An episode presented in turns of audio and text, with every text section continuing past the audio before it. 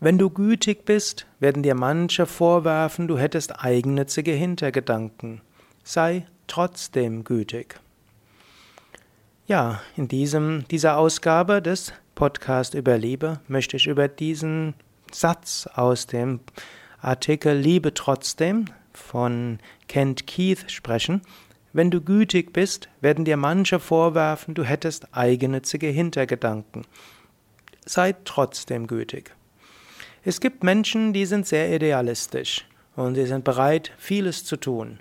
Und sie sind bereit, vieles zu tun, selbst wenn andere ihnen nicht freundlich begegnen. Aber was sie besonders tief trifft, ist, wenn andere ihnen sagen, man hätte eigennützige Hintergedanken. Du bist nur deshalb freundlich, weil du etwas von mir willst.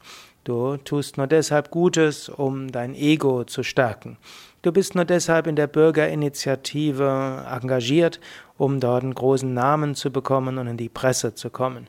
Du bist nur deshalb engagiert mit deinen Kindern, weil du nachher hoffst, dass sie sich um dich kümmern, wenn du dann alt bist. Du engagierst dich äh, deshalb und so weiter. Die Menschen denken, du hättest uneigen, du hättest eigennützige Hintergedanken. Und oft werden Menschen, die in der, die im uneigennützigen Engagement sind, werden dort tief getroffen davon. Sie wollen eigentlich nur helfen. Und andere denken, ja, man hätte eigennützige Hintergedanken. Die Empfehlung von in diesem paradoxen Empfehlung ist, sei trotzdem gütig. Es spielt keine Rolle, was andere Menschen von dir denken. Du kennst deine Motive, sei trotzdem gütig.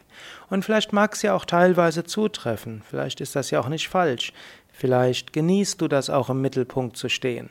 Hm, aber vielleicht äh, ist gerade das der unangenehmste Teil davon. Vielleicht hm, bist du jemand, der eigentlich im Hintergrund ist. Aber damit die Sache vorankommt, bist du auch bereit, vor die Presse zu treten. Und dann nachher werfen dir Menschen vor, du willst nur dich selbst groß machen. Das erscheint dir so paradox.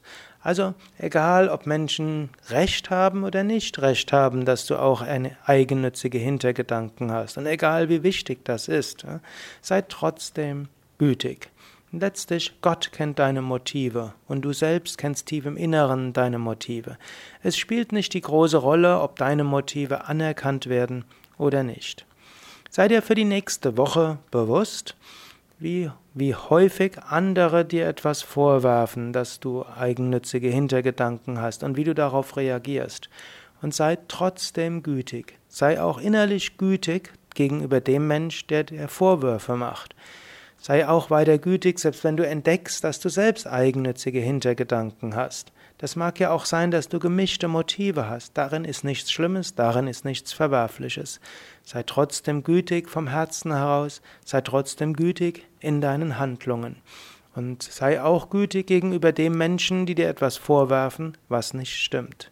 Sei dir bewusst, wenn du gütig bist, wird es nicht sein, dass deshalb alle Menschen deine Güte loben und respektieren und anerkennen.